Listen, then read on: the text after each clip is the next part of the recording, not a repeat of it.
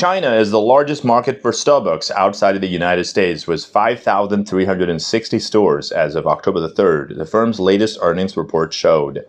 The Beijing News report said one of the Starbucks stores used expired matcha liquid to make lattes, while another had put pastries up for sale that were meant to be thrown away. As of Monday afternoon, the topic of Starbucks' response to the Beijing News report had received more than 50 million views on Weibo. Commenters expressed both disappointment and worries over more widespread problems.